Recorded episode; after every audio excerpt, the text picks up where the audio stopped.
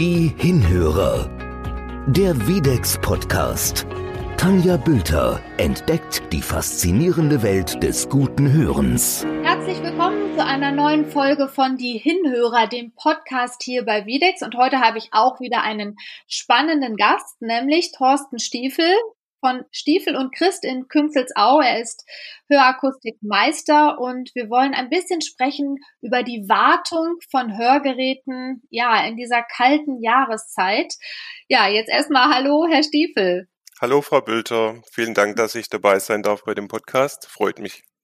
Ja, wir freuen uns und wir freuen uns vor allen Dingen auch auf Ihr Input und mich als Hörgeräteträgerin interessiert das besonders. Ich habe mir schon oft die Frage gestellt, mache ich eigentlich alles richtig bei der Pflege, bei der Reinigung meines äh, Hörgeräts?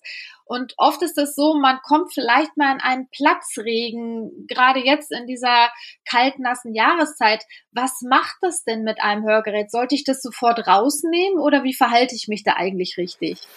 Ja, also in der Regel ist, ist ein Platzrege für die Hörgeräteträger und auch für das Hörsystem an sich nicht ganz so dramatisch.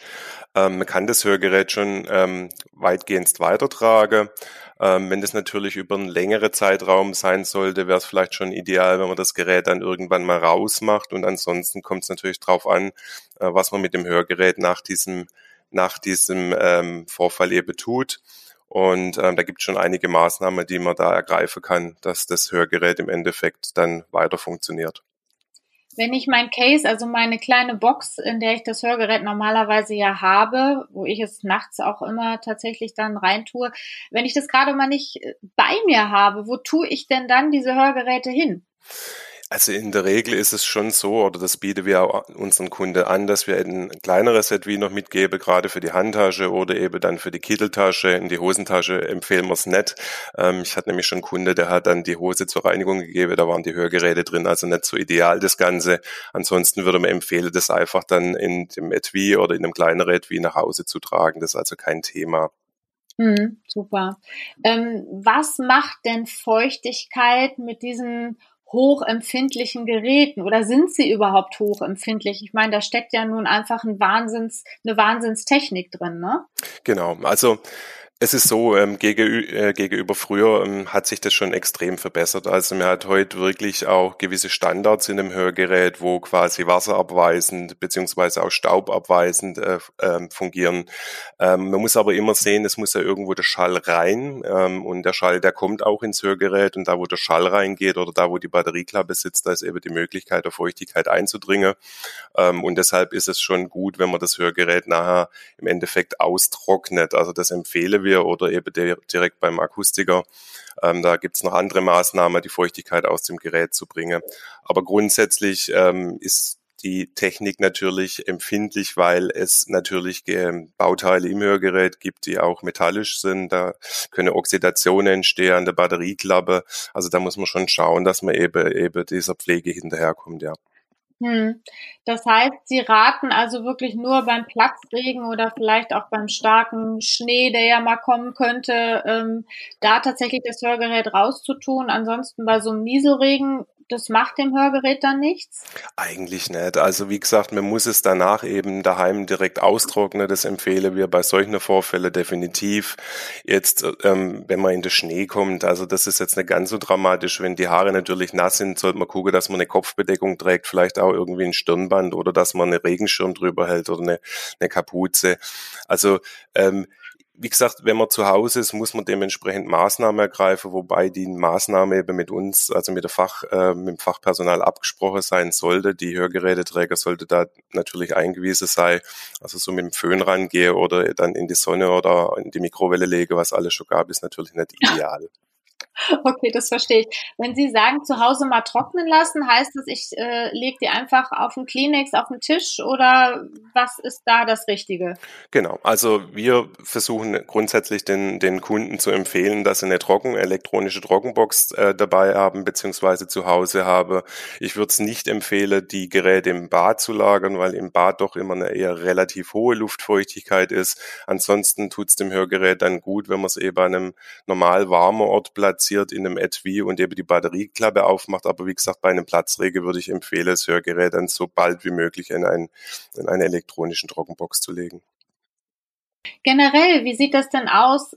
Was sollte ich tun, um das Hörgerät immer fit zu halten, also im Sinne von äh, zu reinigen. Also wie reinige ich tatsächlich ein Hörgerät richtig und gut? Mhm. Also gibt es mehrere Möglichkeiten.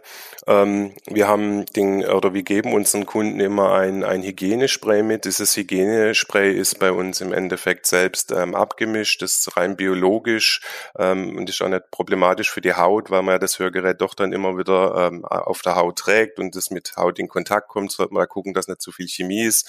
Dadurch kann der Kunde im Endeffekt das ganze Gerät, das am Ohr dort sitzt, die Leitung, die jetzt ins Ohr reingeht beim hinterm Ohrgerät äh, oder auch die Plastik, die dann natürlich im Ohr sitzt, wo immer etwas Zerume dran sitzt, ähm, komplett entfett, äh, entfette und desinfizieren. Das ist schon mal die eine Möglichkeit. Und dann empfehlen wir das Gerät regelmäßig in dieses Trocke-Etui zu legen. Optimal Vorher und auch schon jetzt ist es einfach, wenn dieses Trockengerät auch noch mit einer UVC-Lampe ausgestattet ist, die ist ja keim- und bakterienhemmend. Und dann hat man schon mal so im Grobe das gemacht, was man zu Hause eigentlich gut machen kann. Hm. Sie haben einen wunderschönen Spruch auf Ihrer Homepage. Sie haben sich ja seit 20 Jahren schon dem Thema Hörgeräte gewidmet. Sie haben ja zwei Läden ähm, in Künzelsau. Sind beide in Künzelsau? Das weiß ich jetzt gar nicht. Nee, wir haben einen in Künzelsau und einen in Öhringen. Es sind beides ähm, größere Städte im Hohleu-Kreis quasi. Also direkt, äh, direkt benachbart. Ja, aber für Sie äh, steht laut Ihrer Homepage, und wir haben ja auch kurz vorher gesprochen, das ist Ihre Philosophie, erst der Mensch an erster Stelle und dann die Technik. Was verbirgt sich hinter diesem schönen Spruch bei Ihnen? Also gut, ich, ich kenne ich, ich kenn die, die äh, sagen wir, diese Position von zwei Sichtweisen. Ich, ich habe es äh, erlebt, ähm, dass man im Endeffekt nicht so wesentlich Wert gelegt hat auf die Bedürfnisse vom Menschen und auf den Menschen selbst, sondern eben danach, dass die Stückzahlen stimmen und die Umsätze stimmen. Und ähm, wir sind eigentlich so dahingehend oder haben eine Firma Philosophie, dass wir sagen, für uns ist der Mensch im Mittelpunkt, das heißt der Mensch und seine Bedürfnisse. Und ähm, wir versuchen im Endeffekt auf den Kunde einzugehen. Wir versuchen den Kunde zu hören, seine Problematiken zu hören, ihn zu verstehen vor allem. Das ist nämlich ein ganz wichtiger Punkt. Und diese ganze Technik, die es gibt, also ich bin auch sehr technikaffin, das heißt, ich gucke auch immer, was gibt es Neues auf dem Markt, was hilft uns weiter in der Anpassung, was hilft dem Kunde weiter. Aber im Endeffekt, die ganze Technik, die hilft halt nichts, wenn man den Kunde nicht zuhört und den Kunde nicht versteht. Und das ist so das, wofür, wofür wir mit unserem Namen hier im Hohleu-Kreis stehen, ja. Hm. Haben Sie da auch im Laufe Ihrer Karriere als Akustiker mal andere Erfahrungen gesammelt? Ja, also ich bin ja, ich bin jetzt 28 Jahre in dem Beruf. Ich bin in einem ganz, ganz kleinen Betrieb, äh, bin ich ähm, groß geworden. Gott sei Dank muss ich sagen, ich habe sehr viel gelernt, sehr viel von der Pike aufgelernt. Ich habe gelernt, Otoplastiken selber herzustellen, ähm, Sonderlösungen herzustellen. Ich habe mich äh, mit sehr vielen Dingen beschäftigt, ähm, die der Akustiker im Endeffekt im Raum stehen hatte, wo eine Vase drauf war mit Blumen. Das war wirklich so. Und ähm, ich habe erlebt, wie man auf den Kunde eingehen kann und ähm, bei uns auf dem Land ist es dann einfach auch so, dass man sich kennt gegenseitig oder oftmals kennt, ja, weil es einfach nicht so großräumig ist wie in Großstädten.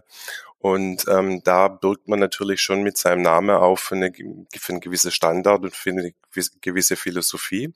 Und ähm, da ist es dann so gewesen, dass ich zehn Jahre lang dort gearbeitet habe. Ich habe meinen Meister dann dort, äh, dort gemacht und dann war es dann so, dass mein ähm, nächster Chef quasi seine vier, fünf Fachgeschäfte an Großfilialist verkauft hat und da habe ich es echt anders erlebt. Und das war auch so die Zeit, wo mir eigentlich der Beruf, also den mache ich jetzt 28 Jahre, wie gesagt, der hat mir da in diesen Jahren überhaupt keinen Spaß mehr gemacht und ich konnte den Leuten eigentlich irgendwie gar nicht mehr so richtig ins Gesicht schauen und das war für mich auch der ausschlaggebende Punkt und für meine Geschäftspartnerin zu sagen, okay, komm, wir machen uns selbstständig und wolle wieder für den Kunde da sein, ja. Also bei Ihnen wäre ich auch gerne Kunden, Kundin, wenn ich Ihnen so zuhöre. Das hört sich toll an. gerne, Frau Böhm. Das heißt, Sie nehmen sich vermutlich auch viel Zeit dann immer für Ihre Kunden und ähm, würden Sie sagen, dass der Akustikerberuf auch weit mehr ist als eben nur die Anpassung, die Wartung? Also ähm, geht das vielleicht schon so ein bisschen in andere Berufssparten hinein? Also was ich sehe, was, was, was man immer sehr unterschätzt bei dem ganzen Beruf, ist, glaube das Verständnis für den Kunde und vor allem das Verständnis für das, für das Wesen. Und ähm, ich kann Ihnen sagen, ich habe Kunden, ähm, mit denen habe ich ein sehr, sehr gutes Verhältnis, ähm, teilweise dann auch fast privat, wobei ich das trotzdem versuche immer zu trennen, weil es einfach schwierig ist. Aber die Kunden, die erzählen einem, die erzählen einem aus ihrem eigenen Leben, die kommen mit Problematiken vielleicht hier in, in, die, in die Kontrolltermine, wo sie dann einfach auch mal, wo es nicht um das Technische geht, wo es nicht um ein Hörgerät geht, sondern was hat er gerade für Krankheiten, was ist privat gerade so das Problem, ja, und man, man muss einfach lernen, den Kunde zuzuhören. Und das ist wirklich auch so das Öffnen von einem Kunde gegenüber mir. Das ist eigentlich der Beweis, dass der Kunde ein sehr gutes Vertrauen, ein sehr tolles Vertrauen in mich hat, sonst würde man solche Dinge eben nicht sagen. Und ja, also es geht schon sehr viel auch in die Richtung Psychologie und vielleicht auch so ein bisschen, ja, man muss den Kunde, wenn man sieht, in der ersten Minute so ein bisschen einschätzen können, abfangen können und einfach gucken, ähm, in was für eine Richtung geht das Ganze und wie komme ich mit dem Kunde, also wie spreche ich am besten an und wie komme ich am besten mit ihm klar, ja. Ja, also ganz toll, erst der Mensch, dann die Technik. Das ist auf jeden Fall eine wunderbare Philosophie. Und ich habe heute als Hörgeräteträgerin, die ja schon viele Jahre auch tatsächlich auf ein Hörsystem angewiesen ist, noch super viel dazugelernt. Vielen Dank, Herr Stiefel, für dieses Gerne, tolle Input. Ich habe zu danke. Ich habe mich wirklich gefreut und ähm, ja, ich finde es auch gut, dass es Hörgeräteträger gibt, die da im Endeffekt dafür stehen und, und die das dann im Endeffekt auch den Menschen draußen mitteilen, finde ich ganz stark. Super. Schön. Ja, das ist ja auch wichtig, egal wie alt man ist und ähm, egal welche Form der Hörminderung man hat. Ähm, letztlich ist es so, jeder, der sicherlich einmal dann ein Hörgerät, wie ich zum Beispiel Moments getragen hat, weiß, dass es sicherlich eine große Verbesserung der Lebensqualität ist. Ja, und das müssen wir uns immer mhm. vor Augen halten. Das, mhm. das, diese Lebensqualität einer Menschen wiederzugeben, das ist ja so ein relativ hohes Gut. Ne? Genau. Ja, das ist auch das Schöne an Ihrem Beruf. Ja, das stimmt. Alles klar, dann vielen Dank nochmal und machen Sie es gut. Tschüss. Gerne, Frau Bilder. Tschüss, Wiedersehen. Die Hinhörer, der Videx Podcast. Alle Folgen finden Sie auf unserer Website www.videx-hörgeräte.de slash podcast.